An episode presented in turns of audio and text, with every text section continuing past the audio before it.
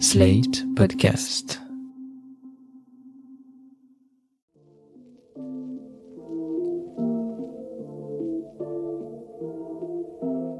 Bonjour et bienvenue dans New Deal, le podcast IFRI TTSO Slate qui revient chaque semaine sur l'actualité américaine. Je suis Christophe Caron et je suis en compagnie de Laurence Nardon, responsable du programme Amérique du Nord à l'IFRI. Bonjour Laurence. Bonjour Christophe. Laurence, le jeudi 13 avril, le FBI a arrêté un certain Jack Douglas Texera, un jeune homme de 21 ans employé par l'US Air Force dans le Massachusetts, qui a été accusé d'avoir fait fuiter une centaine de documents ultra secrets pour impressionner ses amis. Malheureusement, ces documents sont peu à peu apparus sur les réseaux sociaux, ce qui a attiré l'attention des autorités. Et le problème, c'est qu'ils révèlent principalement ce que savent les militaires américains de la guerre en Ukraine, qu'ils parlent aussi d'autres régions, avec des implications potentiellement très graves pour la sécurité des États-Unis et de leurs alliés. Alors comment un tel événement peut se produire dans un pays où le réseau des agences de renseignement est a priori aussi puissant? Laurence, cette semaine, vous allez nous raconter comment fonctionne ou dysfonctionne le renseignement aux États-Unis. Et pour commencer, on va quand même revenir un petit peu sur les faits qui sont reprochés exactement à Jack Texera. Eh bien, euh, Tessera était membre plus précisément de la Garde nationale aérienne du Massachusetts, où il travaillait comme informaticien dans la section chargée du renseignement. Il avait une habilitation secret défense, ce qui lui donnait accès à tous les documents. Et en effet, il les a fait fuiter dans un groupe de joueurs en ligne sur Discord. Ce groupe euh, d'une trentaine de jeunes s'appelait en l'occurrence Thug Shaker Central. Alors, comme je suis très professionnelle, je suis allée me renseigner. Thug Shaker, c'est une danse pratiquée par les jeunes hommes plutôt dans la communauté afro-américaine, une danse totalement obscène. Tessera, qui n'est pas afro-américain, avait appelé son groupe comme ça, on, ne sait pas pourquoi. Quoi qu'il en soit, les documents ont mis deux à trois mois à émerger sur les réseaux plus euh, grand public, et Tessera a été arrêté au titre d'une violation de l'Espionnage Act de 1917. Pas très malin de la part de Texera. Cet espionnage acte date donc de 1917. Je crois de mémoire que c'est celui qui a permis d'inquiéter Trump dans l'affaire des documents qu'il n'a pas rendus après son départ de la Maison Blanche. Oui, cet espionnage acte, eh bien, il interdit le vol, la détention et la diffusion de tout document classé secret, secret défense aux États-Unis. Et c'est parce que Tessera et Trump se retrouvent donc dans le même bateau avec la, la même accusation que certains membres de l'extrême droite américaine le traitent aujourd'hui en héros. C'est le cas par exemple de Tucker Carlson, ce commentateur sur Fox News, et de Marjorie Taylor Greene, cette élue de Géorgie. Pour eux, Tessera est un héros parce qu'il révèle les mensonges de l'administration Biden dans la conduite de la guerre en Ukraine. Alors, j'ajoute que ce sont les seuls à dire ça. Le reste du Parti républicain et même très à droite aux États-Unis ne les suivent quand même pas sur ce terrain. Cette affaire nous permet de, de revenir sur l'appareil de renseignement tentaculaire dont disposent les États-Unis et qui est très efficace. On pense à la CIA, entre autres, mais euh, il n'y a pas qu'elle. Est-ce que vous pouvez nous en parler? L'agence la plus ancienne au niveau fédéral aux États-Unis, ça a été le Bureau of Investigation, BOI, qui est l'ancêtre du FBI. Ce BOI, il a été créé dès 1908 par le procureur général, donc le ministre de la Justice de l'époque, qui n'était autre, figurez-vous, que Charles Joseph Bonaparte Patterson, un petit-neveu de Napoléon Ier, euh, égaré aux États-Unis. On était alors sous le président euh, Theodore Roosevelt. À l'époque, ce BOI, il a été créé pour lutter contre le crime organisé aux États-Unis. Il a été renommé FBI par une loi de 1935. Aujourd'hui, le FBI, donc le Federal Bureau of Investigation, s'occupe principalement de contre-espionnage sur le territoire américain. À ce titre, il est euh, l'équivalent de la DGSI en France. Alors le contre-espionnage, hein, c'est la manière dont on surveille les espions sur son propre territoire, mais comment ça se passe du côté de l'espionnage quand on va espionner les autres territoires? Sur l'espionnage proprement dit, il n'y a pas eu d'agence fédérale avant la Deuxième Guerre mondiale. En décembre 1941, l'attaque de Pearl Harbor, elle a été vue, à juste titre, comme un terrible échec du renseignement américain.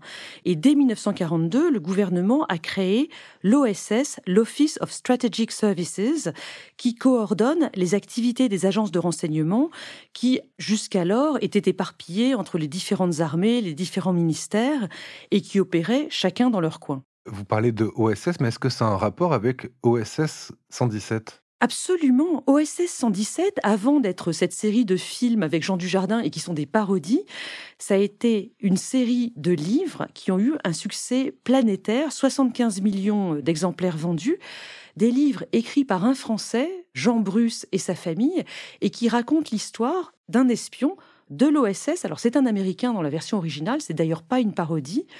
J'en ai jamais lu, j'aimerais bien essayer. Écoutez, vous nous ferez une fiche de lecture quand vous l'aurez fait. Euh, revenons aux agences euh, américaines de, renseignement. Il y en a une qui est connue dans le monde entier, qu'on voit dans beaucoup de films, c'est la CIA. Quand est-ce qu'elle, elle arrive? Eh bien, c'est après la guerre, lorsque l'OSS a été remplacée par la CIA. Au moment où la guerre froide se met en place, le président Truman a fait voter une très grande loi, c'était en 1947, qui réorganise complètement les forces armées et le renseignement américain. Cette loi de 47, elle crée non seulement le poste de secrétaire à la défense, elle crée le National Security Council à la Maison Blanche, elle sépare l'US Air Force de l'armée de terre pour en faire une arme proprement dite, et elle crée donc la CIA, la Central Intelligence Agency, qui est chargée de l'espionnage dans le reste du monde. Alors le FBI et la CIA sont les plus connus hein, du grand public, mais j'imagine qu'il y a d'autres agences qui sont en charge aussi du renseignement. Oui, il y en a plus d'une douzaine à l'heure actuelle et on s'y perd dans tous les sigles. Mais pour les décrire rapidement, il suffit de dire qu'il y a les agences des différents ministères, donc une agence de renseignement pour le département d'État, pour le département du Trésor, pour le département de l'énergie et pour la Drug Enforcement Administration qui s'occupe de la lutte contre la drogue. Mention spéciale pour le DOD, le Department of Defense, qui a plusieurs agences une agence militaire générale proprement dite, un peu comme la DRM chez nous, la direction du, renseignement militaire. Il y a aussi une agence pour les forces navales. Alors c'est l'agence d'ailleurs la plus ancienne, elle a été fondée en 1882. L'armée de l'air, les Coast Guard, les Marines, etc. ont elles aussi leur propre agence de renseignement, plus une opérationnelle pour les différents niveaux tactiques, stratégiques, etc. Et puis, enfin, il y a des agences de renseignement qui sont dédiées à certaines méthodes de collecte. Il y a pas moins de trois agences sur le spatial, dont le NRO, le National Reconnaissance Office, qui a été fondé en 1960 et qui est chargé de gérer le renseignement satellitaire.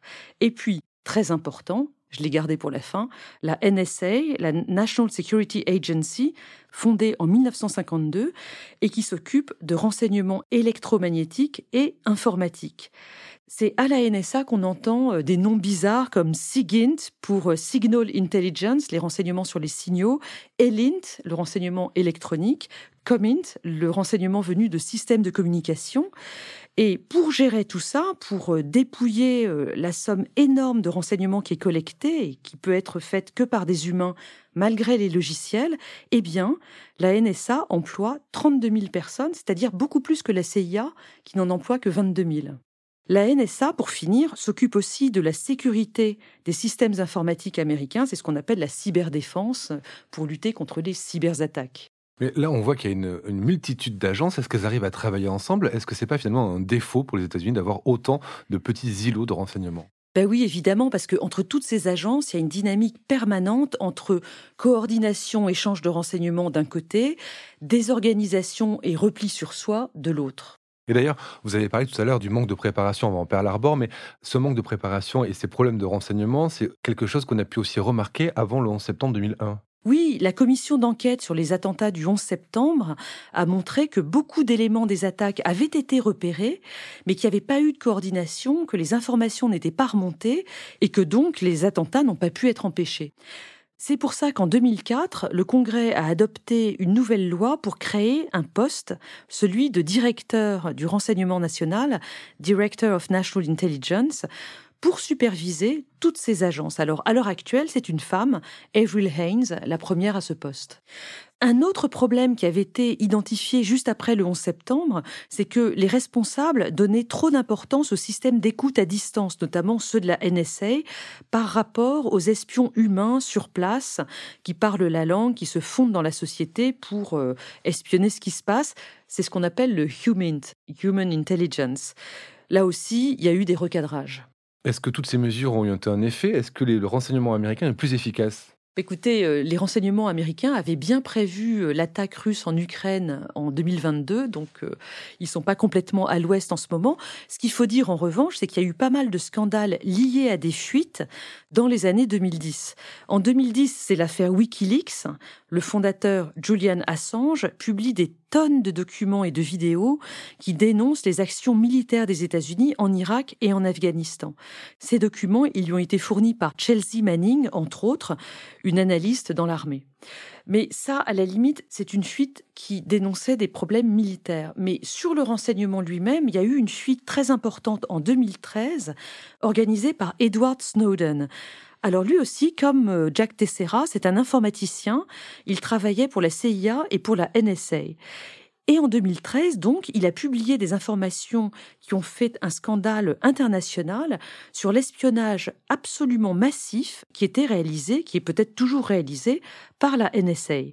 Cette agence, on découvre donc à cette époque qu'elle espionne les téléphones de tout le monde, dont ceux des dirigeants alliés des États-Unis en Europe, Angela Merkel par exemple.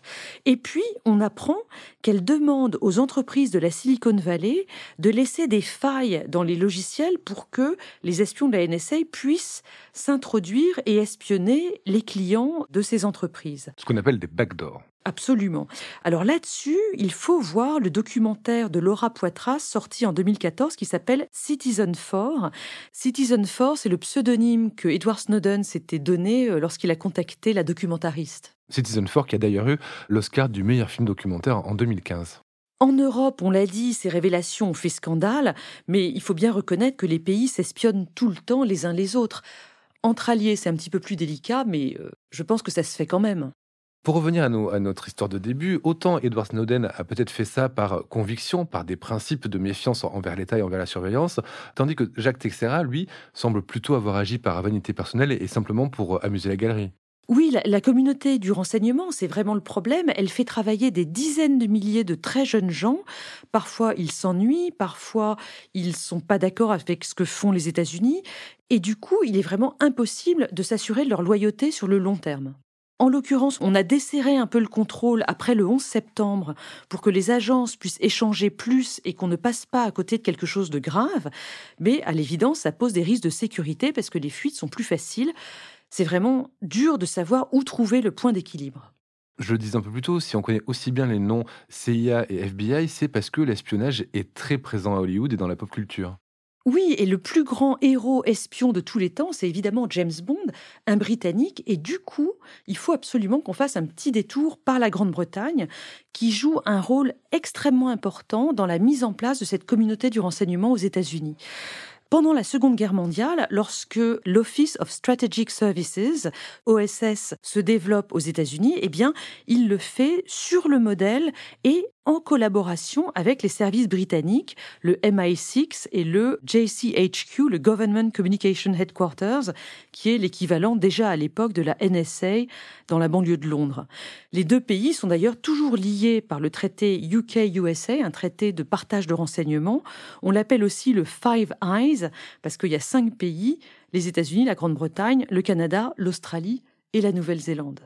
Cette importance de la Grande-Bretagne dans l'histoire euh, du renseignement aux États-Unis, elle se voit aussi dans la culture de l'espionnage aux États-Unis. Revenons à James Bond, donc un héros britannique. On voit bien dans les différents films de la série que les espions de la CIA sont traités avec un petit peu de condescendance par euh, les Britanniques. Il faut aussi parler des livres de John le Carré, là aussi un anglais, et même le très grand film d'espionnage North by Northwest, La mort aux trousses avec euh, Cary Grant, 1959, eh bien, c'est un film d'Hitchcock qui est un réalisateur britannique. Enfin, ça n'empêche pas qu'il y a quand même beaucoup de films et de séries américaines d'espionnage. Oui, et là, il y en a tellement que j'ai eu du mal à en choisir quelques-unes à vous citer. Pour les films, on va prendre Zero Dark Thirty, un film de 2012 avec Jessica Chastain sur la traque de Ben Laden par la CIA. Qui a eu lui aussi un Oscar. Et pour les séries, on va prendre Homeland. La première saison est sortie en 2011, qui raconte le retour d'un prisonnier américain euh, en Irak aux États-Unis et le fait qu'il a possiblement été retourné pendant sa détention. Et puis on va aussi parler de The Americans, une série qui est sortie en 2013 et qui raconte la vie d'un couple, d'une famille euh, d'espions russes à Washington dans les années 80. Une extraordinaire série. On parlait d'influence américaine, mais il y a peut-être aussi une influence française. Pour terminer, je voudrais dire que George Clooney va produire et réaliser cette année, 2023, une version américaine du Bureau des légendes qui s'appellera The Department. Alors je ne crois pas qu'il va jouer dedans lui-même, on va voir euh, ce qui se passe. Quant à moi, je ne peux que vous conseiller euh, le dessin animé American Dead avec un héros qui travaille à la CIA. Vous n'apprendrez pas grand-chose sur l'agence, mais vous rigolerez bien. Merci Laurence et à bientôt pour un nouvel épisode de New Deal. Merci Christophe, à bientôt. New Deal chaque semaine sur Slate, TTSO, Lifree et sur vos plateformes de podcast préférées.